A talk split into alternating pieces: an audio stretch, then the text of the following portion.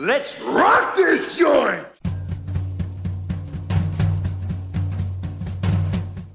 Sejam bem-vindos, meus caros amigos analistas do comportamento. Aqui não é o Ian Valderlon, Surprise, motherfucker! é o 35 Belino Neto.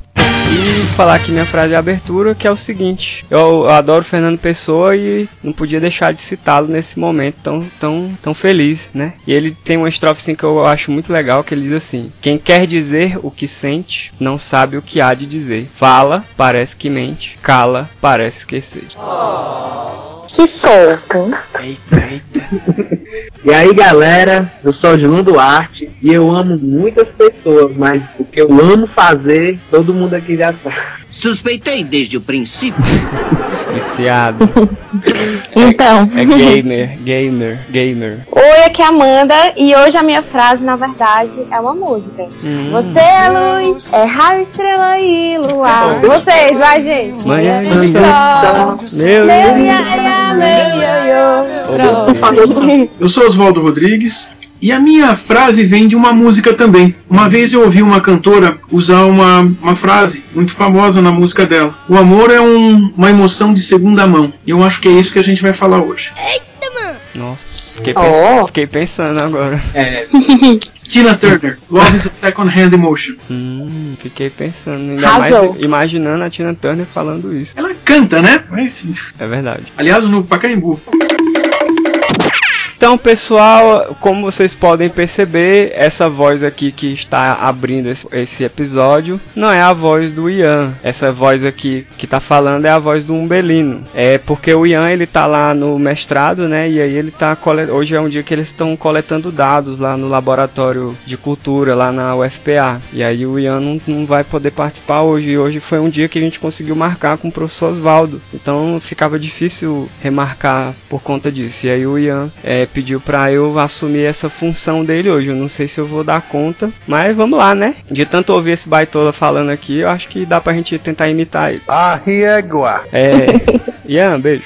É, hoje, eu não sei se vocês perceberam, mas pelo, pelas frases, né? Hoje o tema é o amar e suas contingências. A gente vai falar sobre esse sentimento, sobre essa coisa tão maravilhosa que tá na nossa vida, né? Que é o amor, o amar, as pessoas que nós amamos, tudo tão lindo. E aí, a gente então convidou hoje o professor Oswaldo Rodrigues, que é, a gente vai apresentar logo mais. Antes de, de mais nada, tem aí, a gente tem aí recados de algum evento, alguma coisa assim? É, gente, pra quem vai estar em Fortaleza, dia 6 e 7 de agosto, é, o professor Oswaldo e a professora Carla vão, vão estar aqui, é, junto com o Núcleo Tríplice, com o terceiro, a terceiro, um curso, terceira imersão em terapia sexual. Delicious! Beleza, Amanda, vai ser massa, hein? E como é que faz pra se inscrever nesse curso? Você entra em contato através do e-mail, contato, arroba nucleotriplice.com. Se eu procurar, se eu procurar pelo Núcleo Tríplice no Facebook,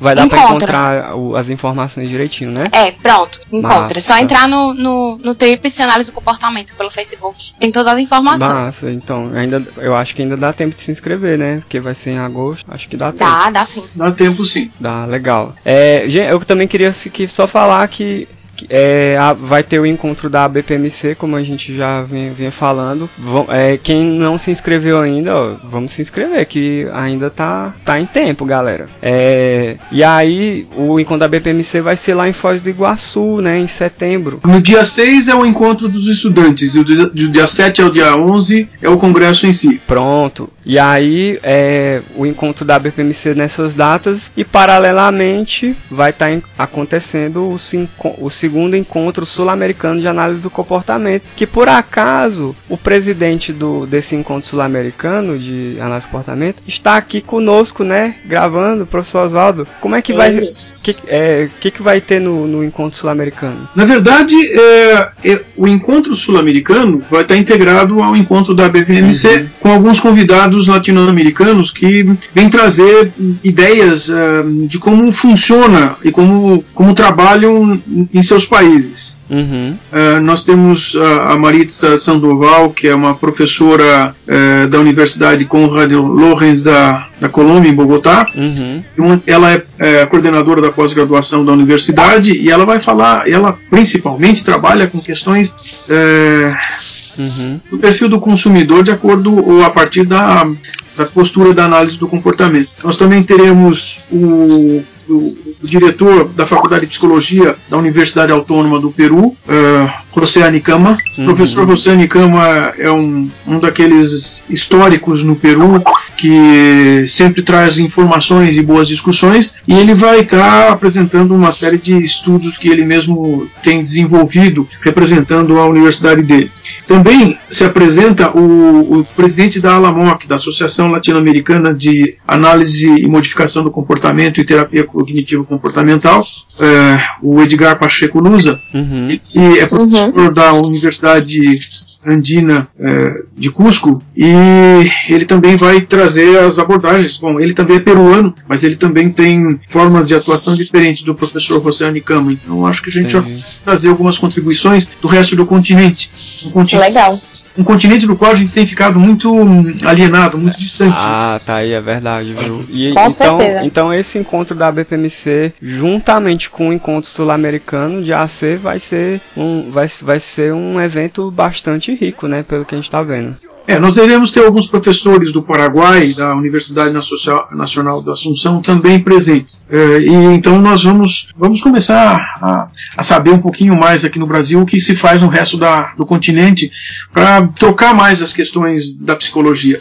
Nós ainda dentro da psicologia, em todas as vertentes, somos dependentes tanto da América do Norte quanto da Europa, em termos de, de práticas e teorias Uhum. Uhum. até é, teóricos e, e- psicólogos e assim históricos na América Latina que até são conhecidos tanto na, América do Norte no- quanto na Europa não são conhecidos no Brasil nós nem usamos as publicações deles Tá aí, é, é, aí isso é uma oportunidade realmente pra gente conhecer esses, esses autores, né? Que também estão produzindo Verdade. bastante. e nós Ah. teremos o congresso da a Lamoc no Panamá de, 20, eh, de 28 a 30 de julho eh, na cidade do Panamá na Universidade Nacional do Panamá a Faculdade de Psicologia da Universidade do Panamá está recebendo esse congresso.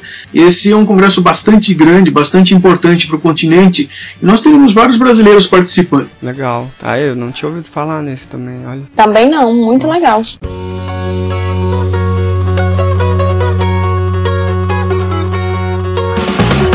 A Ceará Cast, o seu podcast de análise do comportamento feito com a gaiatice cearense.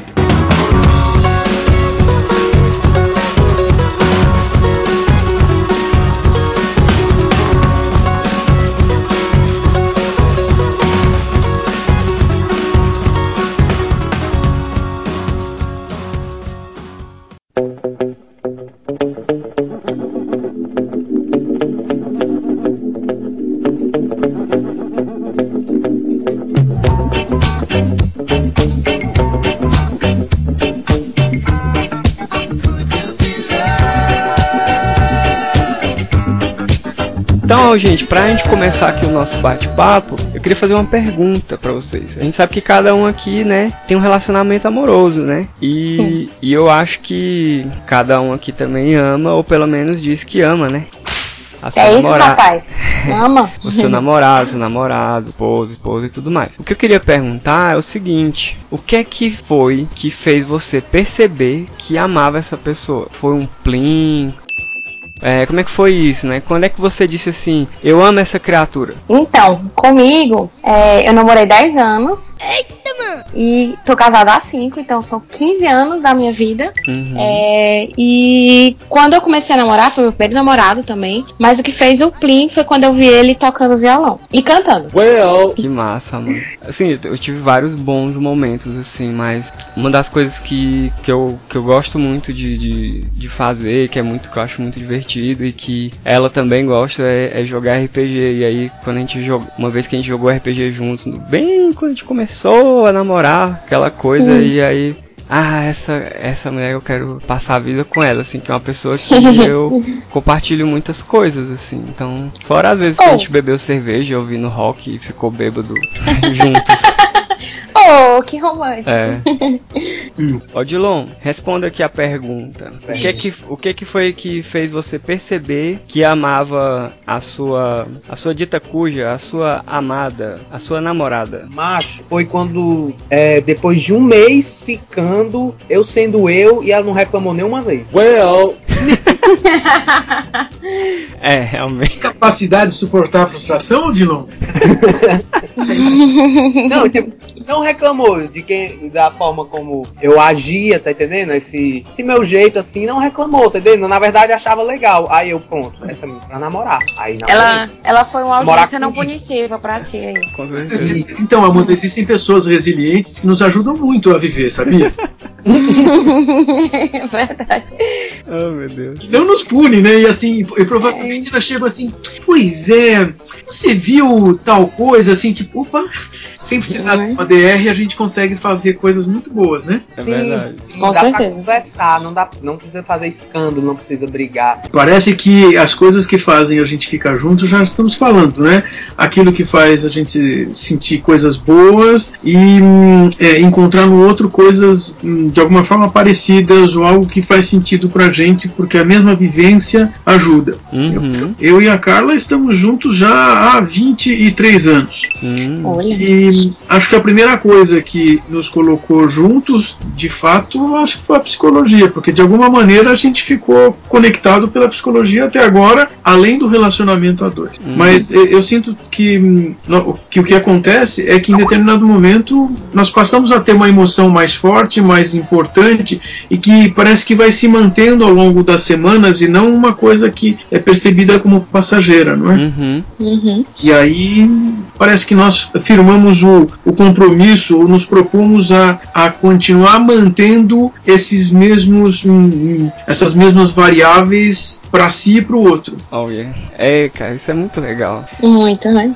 Bom, é, a gente já está aqui ouvindo um pouco o professor Oswaldo, mas eu queria apresentá-lo formalmente. O professor Oswaldo Rodrigues Júnior, ele é psicólogo formado pela Universidade de São Marcos, é mestre em psicologia social pela PUC São Paulo. Ele tem dedicado a sua atividade profissional desde 1984 às questões da sexualidade, então é tipo é um especialista é, nesse assunto. Ele é conselheiro da ABES, que é a Associação Brasileira para o Estudo da Inadequação Sexual. É membro também, né, é assessor de publicações de 2014 a 2016 da ALAMOC, que ele até falou um pouquinho, que é a Associação é, Lat- Latino-Americana de Análise do Comportamento e Terapia Cognitivo-Comportamental. É fundador e coordenador do IMPASEC, que é o Instituto Paulista de Sexualidade, isso já há 20 anos, né? Então é um instituto já com, com bastante estrada nessa área. Ele tem experiência na área da psicologia, com ênfase principalmente em intervenção terapêutica, é, atuando com a questão de disfunções sexuais, terapia sexual, sexologia, sexualidade e disfunção eréctil. É, ou seja, é uma pessoa com, com bastante experiência, é, um, é, é realmente é uma honra ter a participação do professor Oswaldo aqui no nosso podcast. E, e toda vez que a gente, a gente traz um, um convidado assim, a gente gosta de começar perguntando, professor Oswaldo, Hum.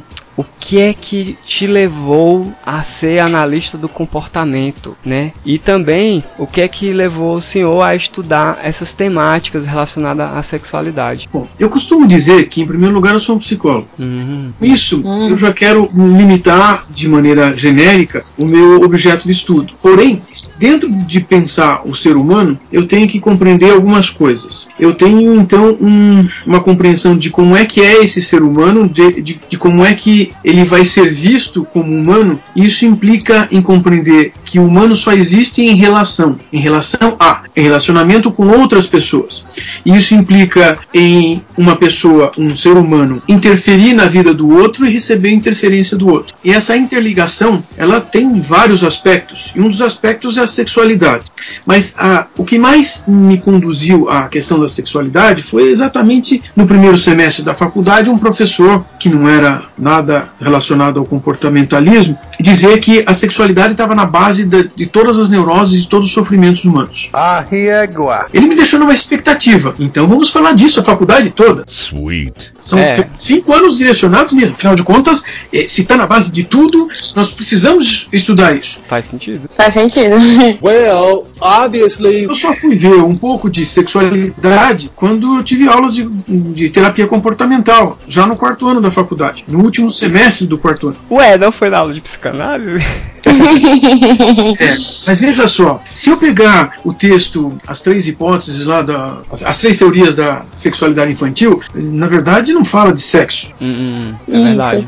Tem a ver com energia, né? Alguma coisa assim. Não, conta como é que as crianças compreendiam como tinham nascido. Uhum. Então, aí eu já começo a discutir o nosso assunto. Porque ah, algo que a maior parte das pessoas coloca junto é a história de amor e sexo. E lá na faculdade, então, eu já estava aprendendo que, assim, uma certeza, pera um pouquinho. Amor é uma coisa e sexo hum, é outra coisa.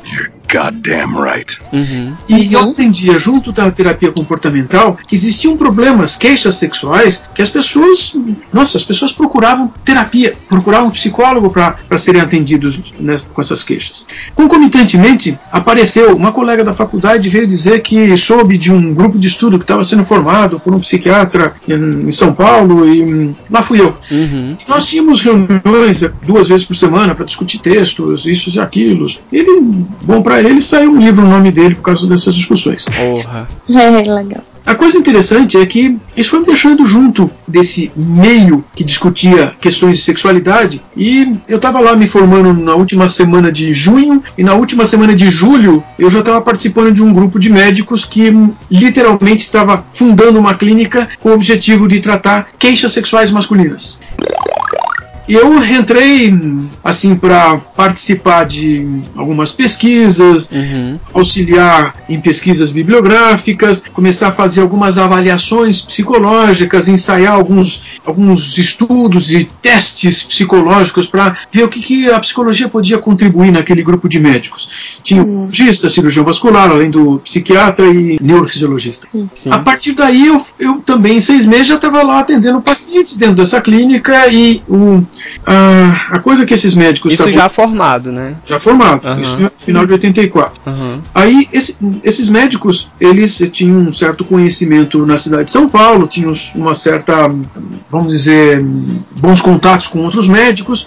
Isso fez com que muitos pacientes aparecessem. Legal. Legal. E, e o mais legal é que esses mesmos médicos estavam compreendendo que a maior parte desses pacientes não servia para eles trabalharem, tratarem. Eram questões, eram chamados assim, es- pacientes psicológicos, etiologia psicológica. Aí joga pra lá. É. E, e eu estava ali. Quer dizer, além do psiquiatra, eu passei a atender os pacientes. Massa. E o número de pacientes, então, era na proporção de 3 para 1 que viriam para a área psicológica. Também é verdade que metade desses pacientes não aceitavam o tratamento psicológico. E ainda não aceita. É, eu ia perguntar justamente isso, né? É, mas, Essa questão. mas eu posso te comparar que como o tempo todo nós fazíamos levantamentos estatísticos para compreender como é que funcionavam aqueles pacientes, como é que não funcionavam. Eu posso lhe contar que o paciente que recebia uma prescrição de uma cirurgia, por exemplo, implante de prótese peniana para disfunção erétil, ou seja, esse homem, de acordo com os exames médicos, necessitava desse implante ou nunca mais ia ter ereções. Uhum. Uhum, perfeito. Só 25% aceitava a, a prescrição do médico. Então, a psicoterapia já era um sucesso, metade aceitava. Uhum. Sim. Isso valorizava e fazia com que esses médicos também valorizassem bastante o nosso trabalho. É, então, eu fui, eu fui me associando ahm, às questões da sexualidade porque havia campo para trabalhar. Legal. Que havia algo que permitia que eu atendesse pessoas dentro da psicologia, dentro de uma abordagem da psicologia. Mas a abordagem da psicologia era uma abordagem de cunho comportamental, porque aquelas outras abordagens, ah, teorias da psicologia que diziam que a sexualidade era importante, não trabalhavam questões sexuais. É verdade. Hum, E é bom lembrar que quando Freud mesmo usou o termo libido, é, ele queria dizer que esse termo se referia às energias vitais. Parecia aquela energia, o, o, o, o chi ou o ki. É, pior que é, porque é. É, é. é isso mesmo. Uhum. é. É no bom sentido a isso, não, não, É. não discutindo. Porém, as, que- as pessoas. Tá, tem gente que pode chegar no consultório de psicologia e dizer assim, "Hum, mas é o que eu tô com a minha energia negativa, etc. Tá bom, whatever. É, eu vejo pessoas chegando dizendo: eu não funciono sexualmente, ou seja, eu não consigo ter ereção, não consigo ter orgasmo, eu não consigo ter desejo, não consigo me relacionar com a minha mulher, com o meu marido. Opa, opa, opa. Eles me referem a comportamentos explícitos. É verdade. Uhum. Precisam ser modificados. De alguma maneira, o comportamento se desfez ou ele nunca foi desenvolvido para permitir o relacionamento. E aí, de novo, estava eu, depois de terminar a faculdade, já dando aula na, na mesma faculdade em que eu me formei, Uhum. e, então me fui para para pós-graduação. E, eh, antes de ir para pós-graduação, na verdade, eu fui questionado por um, um ex-professor, aí já colega lá na faculdade, assim, Ei, por que, que você não faz ah, o seu mestrado em psicologia social? Porque parece que tem muito a ver com relacionamento interpessoal, etc. Uhum. Caramba! E conversando um pouco com ele, deu certo, e ele foi meu orientador do mestrado. Ah, bacana. Ah, muito, muito massa. É o professor Ciampa. Todo mundo conhece Ah, o foi com o Ciampa? Sim, Pois é. Ah, Ciampa teve na minha banca do mestrado. Viu? Ele é bastante tranquilo e ajuda a gente a pensar as coisas, né? Ele me ajudou muito a pensar essas coisas porque é, é, ele me fazia compreender essas circunstâncias de relacionamento do vai e vem entre as duas pessoas. Tasty. Uhum. Então eu tinha que compreender que esse comportamento sexual explícito e visível quando nós falamos de um homem ter uma ereção, é extremamente visível. Tá lá, tá acontecendo ou não tá acontecendo. É. Isso já me mostrava uma coisa, que é uma das bases para nós compreendermos os comportamentos. Nós temos um corpo que funciona dentro de determinados limites. Esse corpo funciona em bases de acordo com a nossa genética, com a nossa, na verdade, assim, com a nossa é, espécie enquanto animal e depois com a nossa possibilidade física de acordo com a nossa nosso desenvolvimento pessoal. E isso só quero pensar ainda na parte física. E essa parte física, ela é um, um elemento muito importante para o sexo. Afinal de contas, é aí que se encontram é, as interfaces que produzem, eu vou dizer, produzem as emoções. E as emoções elas são muito importantes para sexo, como eu falava. Uhum. Porém, aqui nós entramos naquela outra discussão que eu me referia à música da, da Tina Turner. Sim. Porque Sim. o amor é uma emoção de segundo grau, de segunda mão, porque na verdade é uma junção de várias emoções e não uma única emoção, não uma emoção pura. Ah, eu já ia perguntar, que é segunda mão em que sentido, né? É, sim. então, mas é, é, eu acho que a música queria dizer isso, de segunda mão, significando: olha, não é a primeira coisa, não é uma coisa pura, não é uma emoção de medo ou, ou de raiva, é, não, é diferenciado. E vou mais longe, porque aí permite nós entrarmos numa outra diferenciação. Ah, mas qual a diferença entre é, estarmos apaixonados e estarmos amando? Pois é, a paixão é um monte de emoções puras acontecendo ao mesmo tempo. Hum. Nós estamos numa montanha russa e nós achamos, ah, que legal. Só esse ai que legal.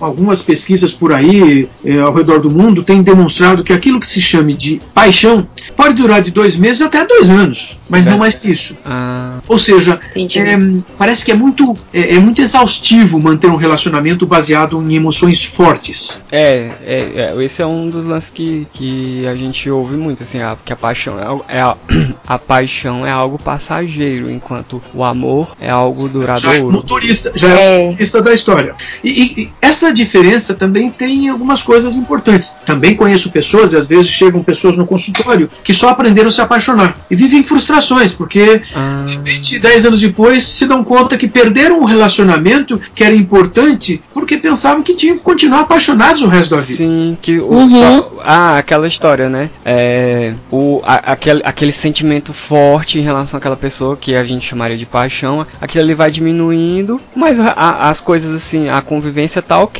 mas a pessoa para de sentir aquilo e ela acha que o, o relacionamento em si acabou também. É mais ou menos assim? Isto e um bocado mais. né? Uhum. Então, com isso eu já estou explicando para vocês, tentando explicar para vocês, como é que eu vim trabalhar com esta área e, e ficar uma abordagem baseada num, num, num behaviorismo, porque afinal de contas eu tenho que compreender que existem bases físicas, bases fisiológicas, que se eu não der atenção a elas, o sexo não funciona. Se eu não der atenção ao, ao relacionamento interpessoal e não der eh, atenção a como é que essas ehm, ligações entre as pessoas vai se formando, Uhum, eu também não vou conseguir trabalhar o que eu chame de sexualidade. sim. Porque vamos diferenciar. Relação sexual, o coito, é uma coisa. Uhum, Desculpa, a relação sexual é mais do que o coito. sim. Sei. E a relação entre as duas pessoas contém a relação sexual. Isso. Quer dizer, são várias instâncias que devem ser mediadas por mecanismos eh, de controle diferentes. Ou pelo menos posso pensar naqueles três, como é que chama mesmo? Aqueles três níveis de. que mesmo? Três níveis de seleção. De variação e seleção do Pois comportamento. é, porque assim, é, eu vou, vou ser sincero pra vocês. No meu cotidiano com pacientes, eu nunca vou usar essa terminologia, porque. Não, jamais, né? Jamais, é, com Jamais. certeza. Mas então eu tenho que aprender como discutir a mesma coisa com eles. Isso, isso. Que a- as questões filogenéticas, ou seja, que tudo que está relacionado ao corpo, que a gente é, as questões da história de vida da pessoa e os fatores culturais que tá tudo interligado, né?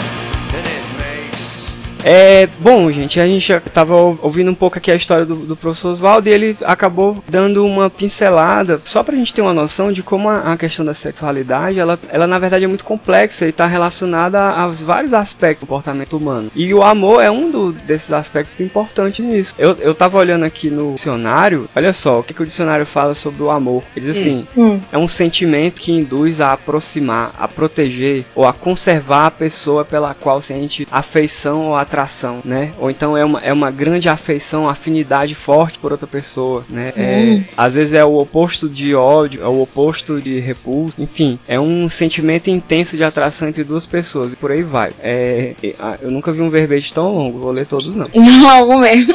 É, e comportamentalmente, né? Como é que a gente falaria do amor? Será que tem algum texto do Kines isso ou de algum? Vocês sabem?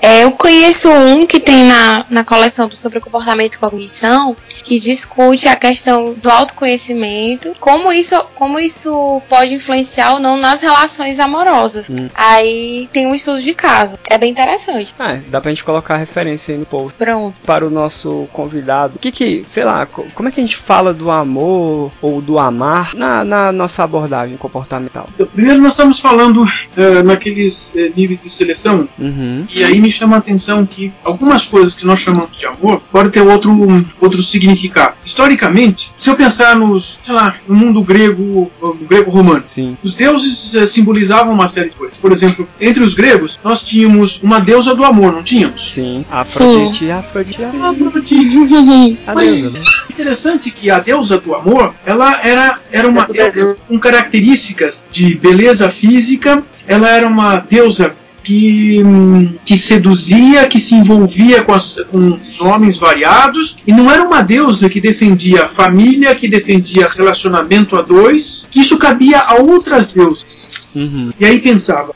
hum, parece que os gregos já separavam que existia um, um, um, um amor chamável de carnal, um amor que se referia ao que nós chamamos de sexo. Isso, é o amor erótico, Hum. né? Isso Hum. é um amor chamável de erótico. Então, e aí fazendo a comparação, era defendia a família, a Uhum. constituição da família e da prole. Isso, E do relacionamento, vamos dizer, de casal. isso, é. Aí já existia a compreensão de que então nós tínhamos uma coisa que a gente chama de erótica, mas nós tínhamos uma outra coisa que unia as pessoas para uma coisa a longo prazo. Sim, é verdade. Então nós estamos assim já começando a compreender que existe sim uma, a- uma ideia que é histórica e que faz um antagonismo, ou pelo menos aponta para esses níveis de seleção ou de necessidades humanas e que uma questão mais fisiológica associada às emoções é a questão sexual, que nós chamamos de sexual. Se eu pensar que nós temos essas circunstâncias e, e temos as duas outras circunstâncias de seleção que na verdade implicam eh, essa função que Hera fazia eh, entre os deuses, isso implicava que era necessário para a sobrevivência do grupo que algumas regras ocorressem ou se mantivessem, mesmo que, mesmo que as regras pudessem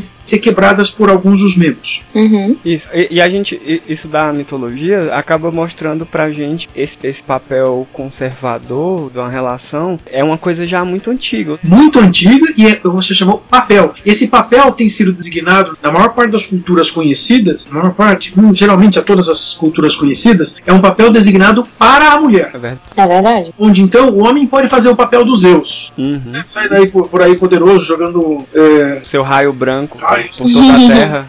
Como é que é, macho? Também coloca um pouco esse papel de da mulher, no caso, ter que aceitar e de alguma forma é responsabilidade dela segurar aí. Sabe, Amanda, talvez seja por isso que nós temos um certo orgulho, não sei se é uma boa palavra nessa hora, de Hum. sermos descendentes da filosofia greco-romana. Então, parece que existem formas de expressão do que nós chamamos de amor. Sim. Belino, você estava lendo no dicionário, mas você não leu um dos verbetes que basicamente diz respeito ao amor que se tem a Deus. Sim, é verdade. Na verdade, se você olhar, pegar agora na internet e for buscar livros sobre o amor, a maior parte absoluta dos livros sobre amor são livros religiosos sobre o amor a Deus. É verdade. Uhum. Que também é uma forma de congregar grupos de pessoas e fazer com que uma pessoa eh, se comprometa numa mesma linha de raciocínio, pensamento ou direção durante a vida. É. Quer dizer que, na verdade, nós estamos falando que amor, no do ponto de vista, eu posso dizer, social mais amplo, tem uma função importante de manutenção do grupo,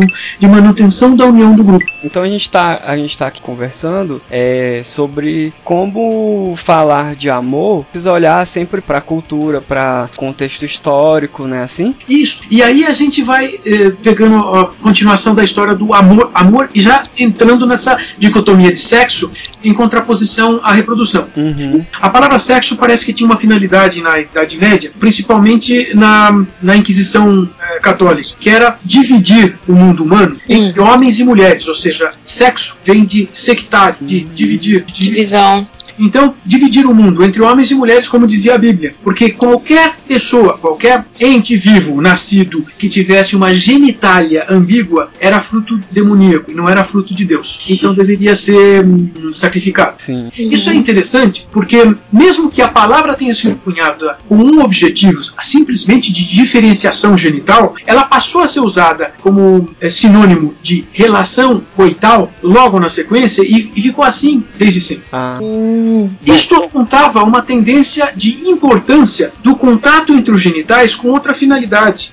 Que Existe a outra, fi- a outra finalidade em relação à de reprodução. Então, quando a necessidade de reprodução começa a diminuir, Uhum. acontece uma coisa de interessante. Existe uma valorização do que passou. No final do século XIX, a palavra sexualidade é criada. Sexualidade é uma palavra que diz respeito a algo que tem qualidades do sexo. É assim Sim. que está dicionário. Sim. Mas então a palavra sexualidade aparece justamente quando se criam as, ah, as ciências sociais. Sim. Desde a sociologia em 1850, a psicologia em 1879. Legal. É, sexualidade é um conceito social, Recente. né? E é- ele é social, assim, ele se refere a, Social. a relações entre, entre pessoas, né? Isto é interessante, porque então nós já estamos falando de outra coisa que não era reprodução, embora também se associe à reprodução. Sim. Mas tem alguma coisa a mais nessa história. Se nós olharmos alguns contos a partir do século 6, 7 na Europa, nós vamos reconhecer que começa a uma discussão da necessidade do, do contato entre duas pessoas, um contato hum, afetivo, não emocional puro. Aham. E a gente vai encontrar aqueles contos. Tristão e Isolda é, é uma história de amor, acho que talvez uma das primeiras histórias de amor na Europa. Então, primeiro tem Sim.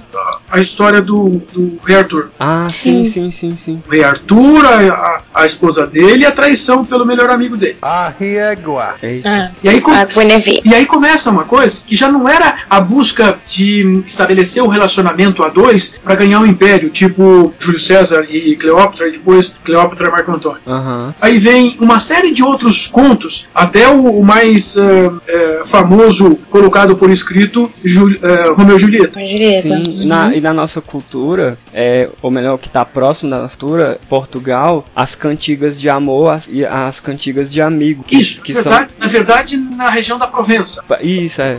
Na- a- ao redor do século X, nós temos as canções de, ami- de amigo e as canções de amor. Uhum. que são, na verdade, é, só o amor não carnal, porque, por suposição, esses menestrais nunca tinham contato físico com as donas do castelo. Isso. Uhum. Seja, e, isso, é, isso é realmente uma coisa diferente do de se relacionar com alguém para a procriação, né? E para o sexo genital. E para o tal. Então nós temos aí as bases entre o século 6, 7 e até o começo do século 10, 11, 12, as bases para o amor que nós chamamos de amor romântico. Sim. Que então é um outro mecanismo que estabelece ou que permite o relacionamento entre as pessoas. E não estou falando de amor familiar, amor de mãe para filho, de filho para pai ou de pessoa para Deus. Isso. Então, esta base, ela só existia, aí vamos lembrar, ela só existia para algumas pessoas. Vejo que todos esses contos só falavam de aristocratas. É. Isso. Uhum. Então, as pessoas que tinham maior escolaridade, que desenvolveram mais aquilo que,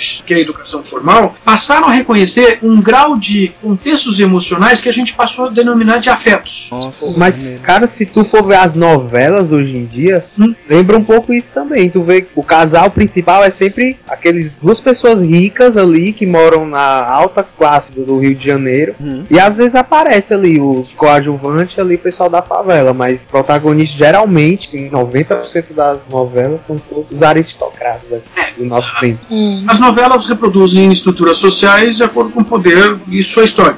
A questão aí é que em, estes grupos passaram a valorizar um- um- o amor enquanto de afeto para diferenciar da emoção pura, porque se trata de uma construção social que vai determinando um contexto maior para dizer o que é amor. Sim. Então, é, o Belino falou da, da definição do dicionário, né, sobre amor.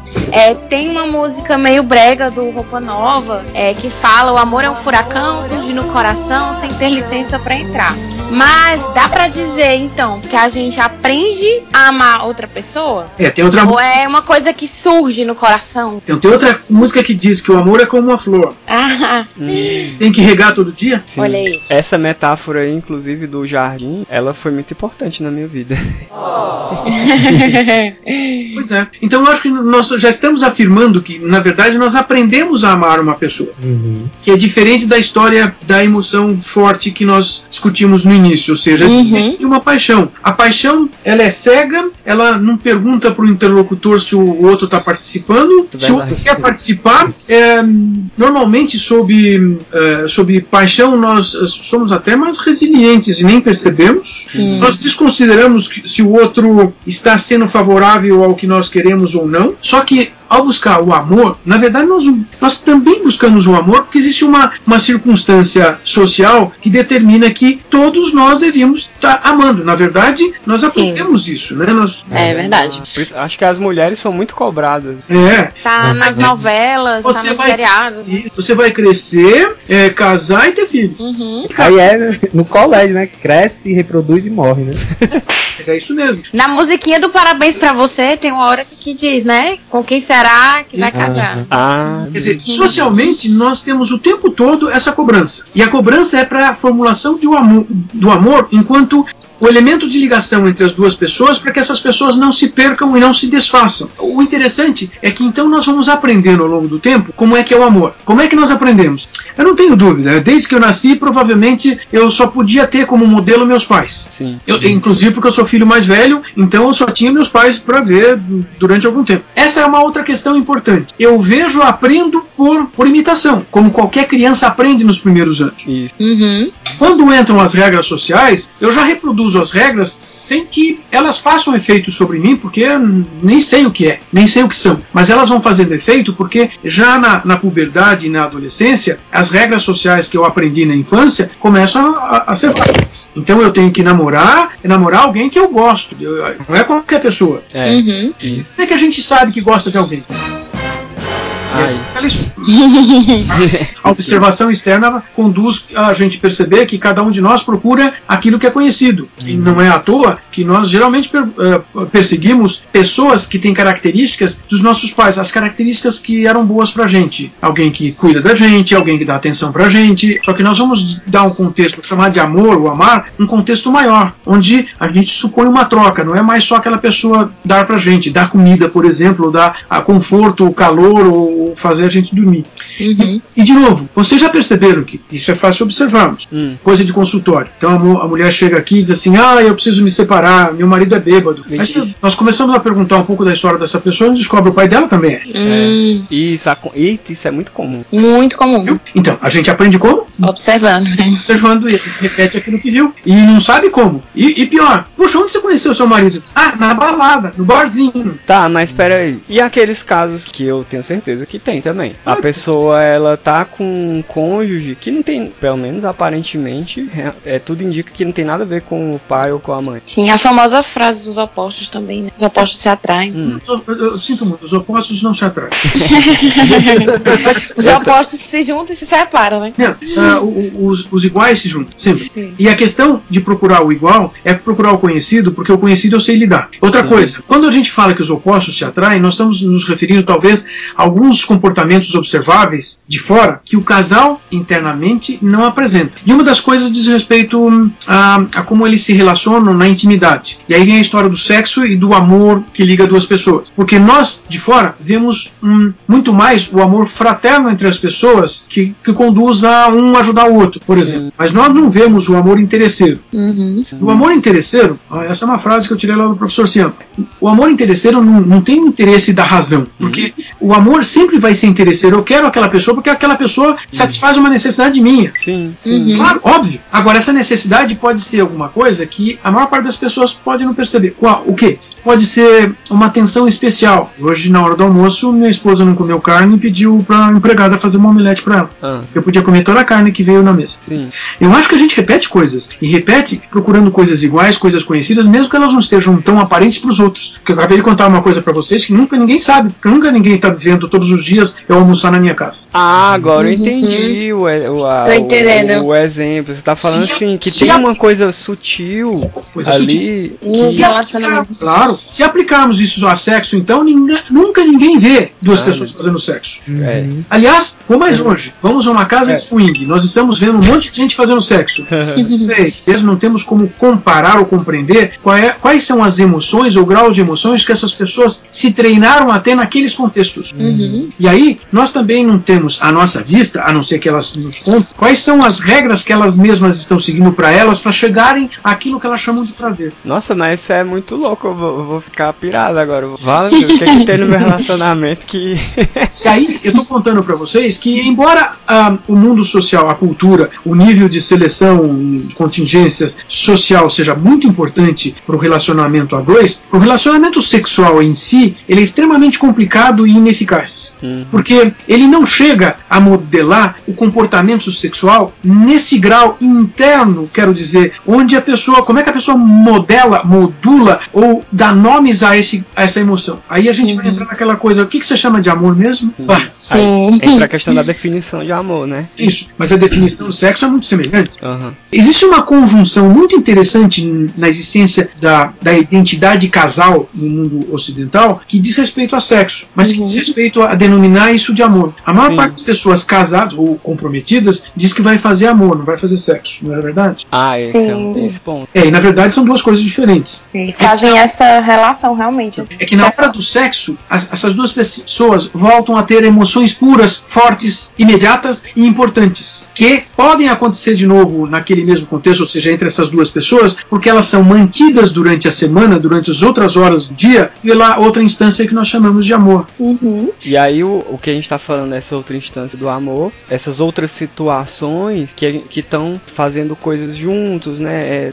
é coisas importantes juntos, tanto coisas, como a gente diria tecnicamente, produzem reforçadores. Uhum. Vamos ao cinema juntos, vamos jantar juntos, Uhum, vamos sair comemorar o Dia dos Namorados. uhum, Mas tem algumas coisas interessantes que eu posso contar para vocês, porque algumas pesquisas, desde o começo do século XX, tem uma pesquisa, eu não achei essa pesquisa, mas ela é citada num livro de Reich, Wilhelm Reich, do começo do século XX, no meio da Europa, no centro da Europa, na Alemanha, que descrevia que os, na faixa dos 70 anos, os casais que se consideravam felizes eram equivalentes a 1% dos casais pesquisados e que eram os que faziam sexo.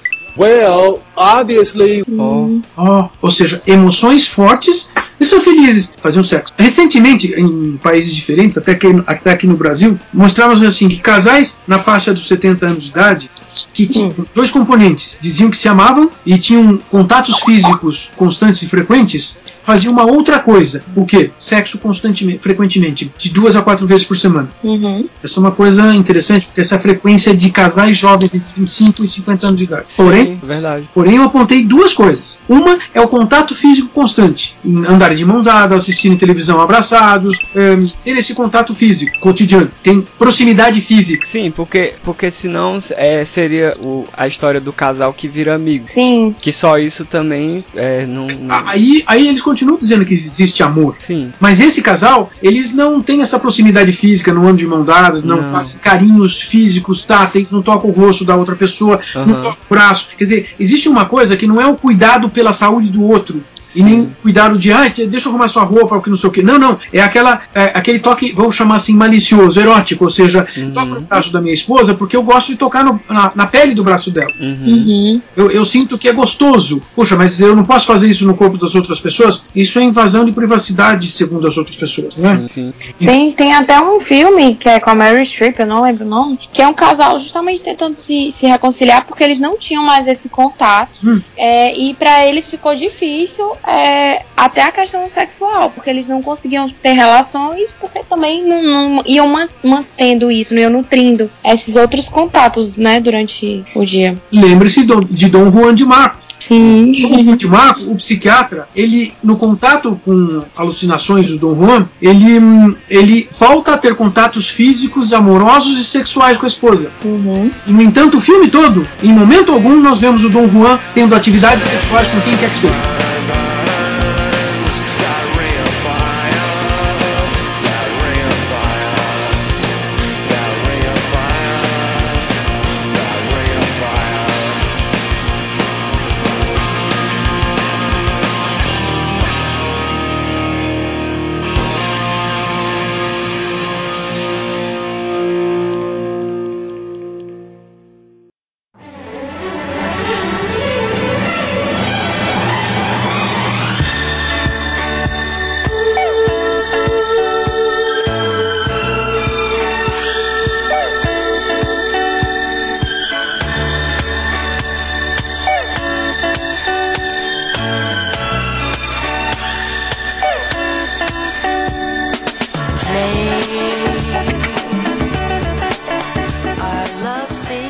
Professor Oswaldo, para quem tem interesse nessa área, quem está curioso por esse assunto, é, você tem alguma indicação de leitura para essa galera, evento? Nós temos um curso no no Instituto Paulista de Sexualidade que é voltado para para psicólogos e por questões legais para médicos, para desenvolver a, a habilidade de- em psicoterapia de questões sexuais e, obviamente, atendimento de casais, porque sexo se faz a dois, Well, pelo menos dois. Pelo tipo dois.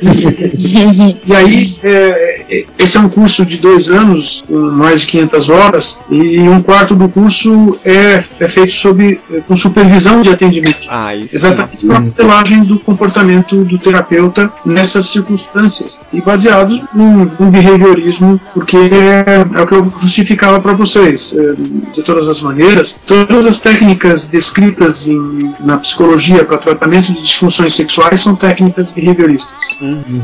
Bem, ehm, olha, eu ando escrevendo algumas coisas por aí. Eu, historicamente, sempre escrevi muito artigo em periódicos médicos e alguns em periódicos de psicologia. Mas eh, eu escrevi alguns livros também. Se procurar por meu nome, por exemplo, na Amazon, aparece uma listinha razoável já.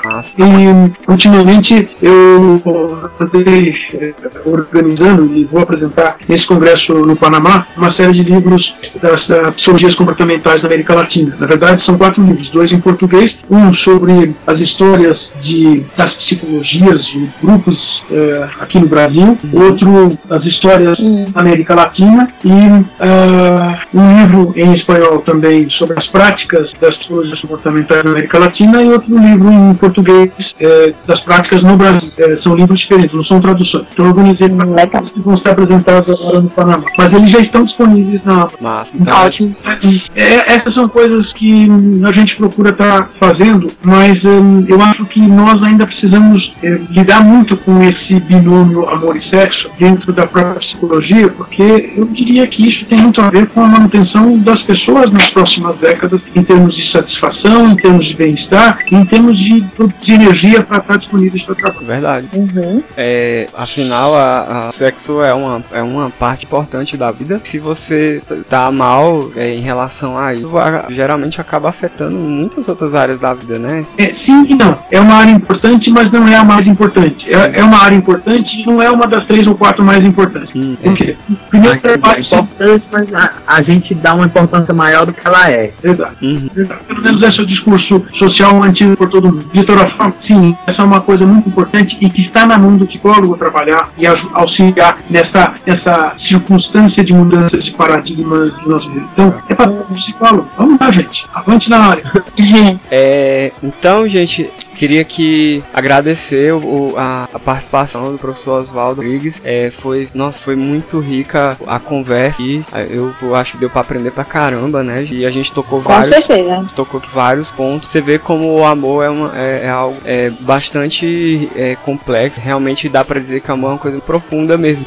É, professor Oswaldo, só, só agradecer sua participação. Quiser é, acrescentar mais alguma coisa. Eu agradeço a participação e a oportunidade de estar conversando com vocês, porque hum, nem sempre a gente consegue coisas assim, de estar é, tendo discussões e pessoas que possam fomentar, pensarmos de maneira diversa e aproveitar para desenvolver alguma outra característica. Eu agradeço vocês, foi importante para mim.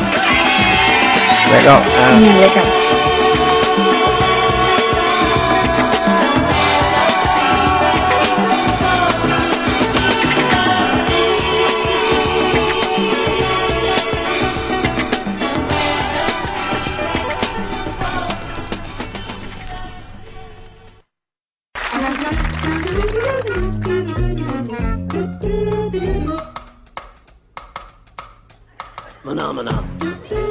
Defendia a família, a Uhum. constituição da família e da prole. isso, E do relacionamento, vamos dizer, de casal. isso, é. Uhum. Mas Era, era a bancada evangélica. Corta. Não, é, talvez até com a raiva de, mas não.